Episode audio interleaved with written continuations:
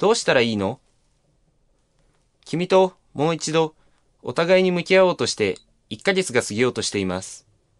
二人でいっぱい話もしたね。楽しい話も辛い話も。君はいっぱい話をしてくれた。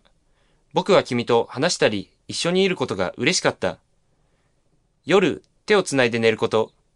背中をマッサージすること。髪の毛を撫でること。一度だけギュッて抱きしめさせてくれたとき、心が満たされる気がして、ぐっすり眠れたことを覚えています。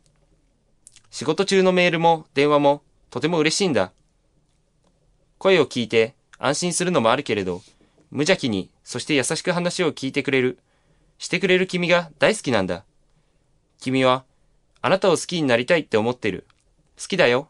でもね、一度心が離れてしまったから、って。抱きしめ合って、体のぬくもりを感じて、肌と肌を重ねて眠りたいって思ってしまう僕。そんな僕を見て辛そうな君。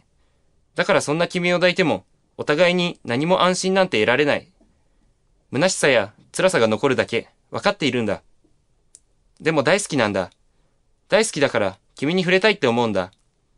なのに、触れることができない。辛いよ。どうしたらいい？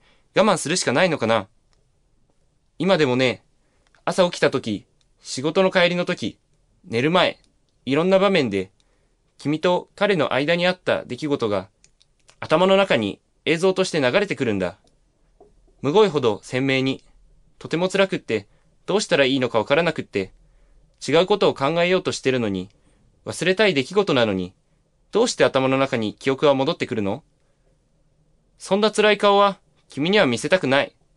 辛そうな声も聞かせたくない。だって君を悲しませたくないから。辛いのは君だって同じなんだもん。だから今日も君より先に寝てしまったよ。